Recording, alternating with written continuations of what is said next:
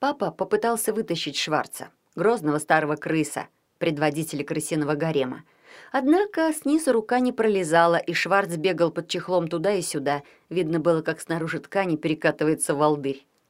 «Зачем ты взяла с собой Шварца?» — спросил папа строго. Алена что-то пробурчала. «Давай я предположу. Она хотела перед Романом Лепотом повыпендриваться», — наябедничала Катя.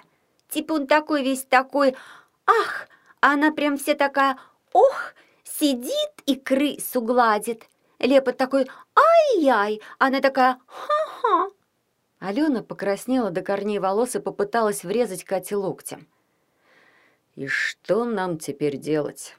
Сиденье снимать долго, чехол разрезать жалко. А если я сяду, я его раздавлю», — жалобно сказал папа Гаврилов. Бедный Роман Лепот стоит в аэропорту со своим чемоданчиком, печальный, никем не встреченный, — сказала Вика и вздохнула. «Ага, скорее уж он пишет объявление в интернете. Одинокий писатель, вес 80 килограммов, рост 182, глаза карие, грустные, мечтает бесплатно уехать из аэропорта на любом попутном транспорте», — хмыкнул Петя, вырастая рядом с автобусом. «Ну все, кто не спрятался, я не виноват», — громко предупредил папа Гаврилов, глубоко вздохнул и медленно начал опускаться на сиденье прямо на Шварца. Как он и рассчитывал, крыс не пожелал быть раздавленным. Он перебежал ближе к спинке и нырнул между пружинами, где принялся прорывать себе ходы в поролоне. Папа Гаврилов ехал по заросшей шиповником и виноградом улице Восьмерки, а под ним, устраиваясь между пружинами, недовольно ворочалась большая черная крыса мужского пола. «Нет, все-таки я, наверное, жадный», — сказал папа, прислушиваясь к своим ощущениям. «Я, конечно, философски к вещам отношусь, но все-таки не до такой степени. Когда крыса жрет мое сиденье, мне это как-то некомфортно. Шварцу там одиноко. Может, взять с собой кого-нибудь из его жен, чтобы она его выманила? Предложила Алена. Глупый он, что ли, к жене идти? Он сейчас телефон возьмет, будет объявление писать. Одинокий крыс. Глаза? Какие там у него глаза? Рост и вес? имеющий отдельную жилплощадь в японском автобусе Toyota Ной, ищет юную крысиху, готовую разделить с ним творческие идеалы и много-много пролона», — заявила Катя. Несмотря на то, что выехали они поздно, а в Саках была обычная пробка до поста ДПС, в аэропорт Гавриловы приехали почти вовремя. Роман Лепот сразу ответил на звонок и сообщил, что он только-только получил багаж. «Я полностью полностью в вашем распоряжении, мои дорогие друзья!» Громко сказал он в трубку, озадачив этим папу Гаврилова, который не представлял, как ему распоряжаться лепотом. Может, попросить его покрасить лестницу на второй этаж? А то она вся рассохлась, и когда идешь, из нее саморезы выстреливают, как из ружья. Думая сразу забрать лепота, папа Гаврилов въехал на территорию аэропорта — еще издали он заметил, что толпа у выхода из терминала А гуще, чем обычно. И почему-то эта толпа состоит из одних женщин. Она даже хлынула на дорогу, затруднив проезд. «Что там такое? Спортивная команда, что ли, какая женская приехала?» — спросил папа Гаврилов, беспокоясь, что стоянка в аэропорту затянется больше 15 минут и придется платить. «Роман Лепот автограф раздает», — сказала зоркая Катя. И правда — Посреди толпы стоял высокий, хорошо сложенный мужчина в синей футболке. Окруженный женщинами, он размашисто расписывался, на чем придется. На клочках бумаги, на авиабилетах и даже на протянутых к нему руках. Одной женщине он расписался на спине. После этого и остальные женщины пожелали, чтобы и им расписались на спинах, даже и те, которым уже расписались на руках. Это привело толпу в движение. Женщины толкали друг друга, возмущенно крича на тех, кто уже получил автограф и теперь хотел второй. «Странно. Неужели среди его поклонников нет ни одного мужчины?» — спросила Вика. «Почему? Есть. Вон один прорывается». Папа Гаврилов опустил стекло, чтобы рассмотреть получше. Действительно, к лепоту пробивался маленький толстячок с какой-то бумажкой в руке, которую он держал высоко поднятой над головой. «Для жены, для жены! А мне ничего не надо, это для жены!»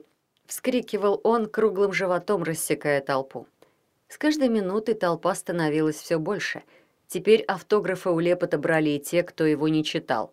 Папа Гаврилов услышал, как одна женщина спросила, «А какие песни он поет?» После чего, не слушая ответа, тоже кинулась за автографом. Папа Гаврилов не выдержал. «Надо что-нибудь делать, или мы никогда отсюда не уедем», — заявил он. Папа припарковал машину и стал пробиваться к Роману Лепоту. При этом он тоже кричал «для жены, для жены» и размахивал над головой салфеткой для автомобильных стекол. Лепот еще издали усмотрел, что это салфетка. «Мужчина, на салфетках не расписываюсь. Буквы расплываются», — строго произнес он, но тотчас на лице его мелькнуло запоздалое узнавание, и он кинулся обнимать папу Гаврилова. «Знаете, это тоже писатель», — объяснил он огромной краснолицей даме с негодованием, уставившейся на папу. «И что он там пишет, этот ваш писатель?» — раздраженно спросила дама. «Книжки. Замечательные, добрые книжки», — сказал Лепот с некоторой заминкой, из которой папа Гаврилов безошибочно вывел, что его книг Роман Лепот не читал и даже ни одного названия не помнит. Нам других писателей не надо. Ладно, так и быть. Можете тоже расписаться у меня на спине. Разрешила огромная дама, поворачиваясь к папе широкой спиной. При этом стало видно, что на лопатках у нее татуировки в форме крошечных крылышек. «Я неграмотный. Лучше я просто поставлю крестик», — сказал папа Гаврилов и, забрав маркер, поставил рядом с размашистой подписью Лепота маленький крестик — После этого он решительно подхватил Лепота под локоть и потащил его к автобусу. Роман Лепот, уставший от автографов, радостно позволял вести себя. При этом он раскланивался, прижимал ладонь к груди и всячески показывал поклонницам, что вот меня утаскивают насильно, а так я весь ваш. «Романчик, я люблю тебя! Ты сделал мою жизнь, ромашечка!» взвизгнула какая-то девушка. Лепот посмотрел на нее с тревогой, но девушка была с мамой, крепко держащей ее за руку. Успокоившись, писатель благосклонно помахал девушке рукой. «Тебя называют Романчик и Ромашечка?» — удивился папа Гаврилов. «Это все с телешоу пошло. Ты не смотришь телевизора?» — недовольно объяснил Лепот. «Там ведущая все время висла на мне, как споткнувшаяся снегурочка на елке, и называла меня Романчик и Ромашечка». С одной стороны, очень рейтинговое шоу, вся страна смотрела. А с другой, меня теперь даже продавщицы в магазинах называют «Ромашечка». А тебя читатели как называют? В основном по имени-отчеству или дядя Коля. Смущенно признался папа Гаврилов. «Дядя Коля? Серьезно? Бррр, ужас какой!» Лепот вздрогнул. Видимо, он представил, что случилось бы, если бы огромная дама с вытатуированными крылышками на спине, которой он недавно расписался, назвала бы его дядей Ромашечкой. Они пробились к автобусу. Открыв багажник, папа Гаврилов поставил туда тяжелый чемодан Лепота, украшенный наклейками многих международных аэропортов. Пока он возился с чемоданом, писатель стоял рядом и тревожно озирался по сторонам. «Поехали, поехали отсюда быстро. У меня какое-то скверное предчувствие». Эх, машина у тебя заметная, это плохо. И узнали меня в аэропорту тоже скверно», — сказал он в полголоса. Папа Гаврилов удивленно оглянулся на Лепота. Писатель был так же прекрасен, как и на плакатах в книжных магазинах. Плакаты ничуть не обманывали, напротив, даже преуменьшали его мужественную красоту. Так же тверд был его подбородок, так же брутально всегда трехдневная щетина, так же мило лежала на лбу озорная челочка — но при всем том лицо Лепота выражало тоску и тревогу. Он сжимал голову в плечи и даже ухитрился нацепить темные очки. Вокруг машины шмыгали какие-то дамочки и фотографировали их автобус в разных ракурсах, стараясь, чтобы и Лепот попал в кадр. Писатель поворачивался к ним спиной и закрывал лицо сгибом руки.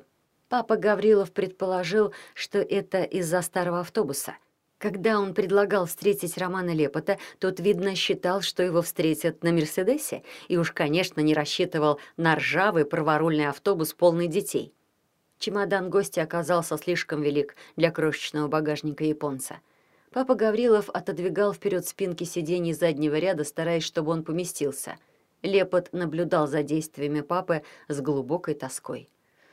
«Лучше б я на такси поехал», — шептал он.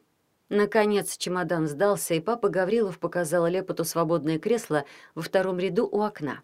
Прежде чем опуститься, писатель брезгливо потрогал его и смахнул что-то рукой. «Тут э, крошки какие-то и мокро», — пожаловался он.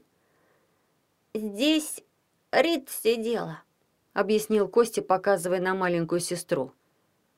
«А другое место есть?» — спросил Лепот. Другого места не оказалось.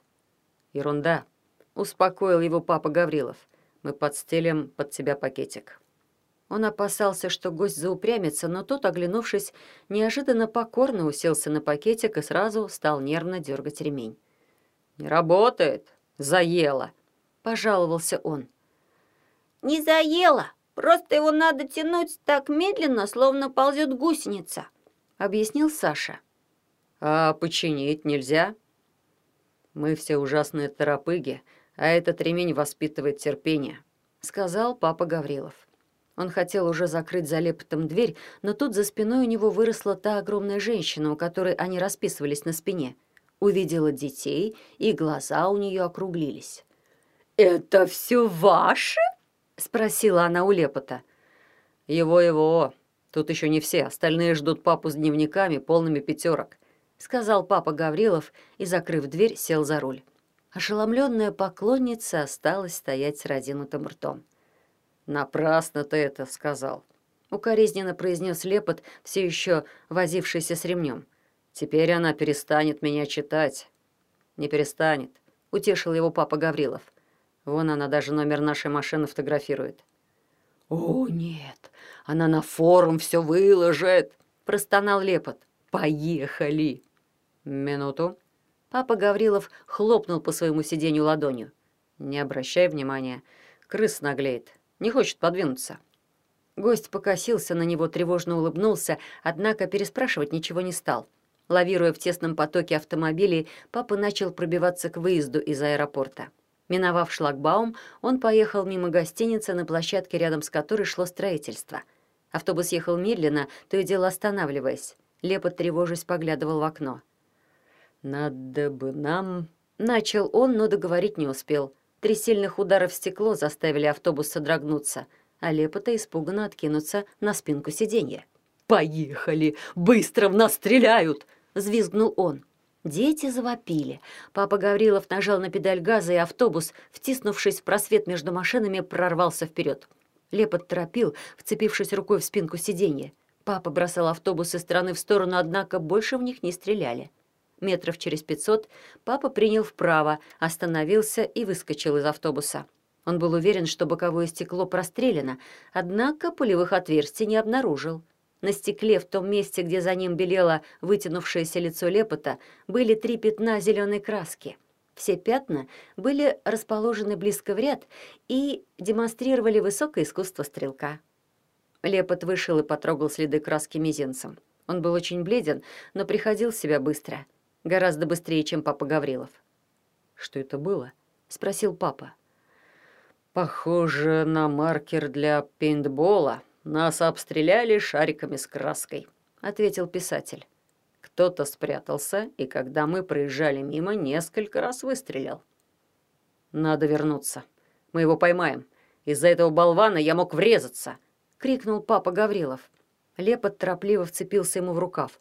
«Умоляю тебя, не надо, он давно уже убежал. Автобус цел, никто не пострадал, а краска легко оттирается». Папа Гаврилов внимательно посмотрел на своего гостя. «Как хочешь. Целились-то в тебя», — сказал он, пожимая плечами. Лепот вздрогнул. «Ты ошибаешься, никто в меня не целился. Поехали», — заявил он и, вернувшись в автобус, поспешно захлопнул дверь. Папа сел за руль. «Кто в нас стрелял? Вы что-то видели?» — спросил он у детей. Все замотали головами. Один Костя стал утверждать, как видел какую-то штуку, которая высунулась из другой такой штучки, а потом вырвался огонь вроде лазера, и все окуталось дымом. «Дымом?» — переспросил папа Гаврилов. «Ну да. Серый такой, вроде динамита», —— сразу подтвердил Костя. Папа махнул рукой и поехал. «Почему ты его не слушаешь? Может, он и правда что-то видел?» — спросил у папы Гаврилова Лепот. «Он ребенок писателя», — сказал папа. И правда, они еще не доехали до Скворцова, колбасной столицы Крыма, а Костя уже утверждал, что в них стрелял танк, а в танке сидели дядьки в железных шлемах, но что он увернулся, и дядьки в него не попали.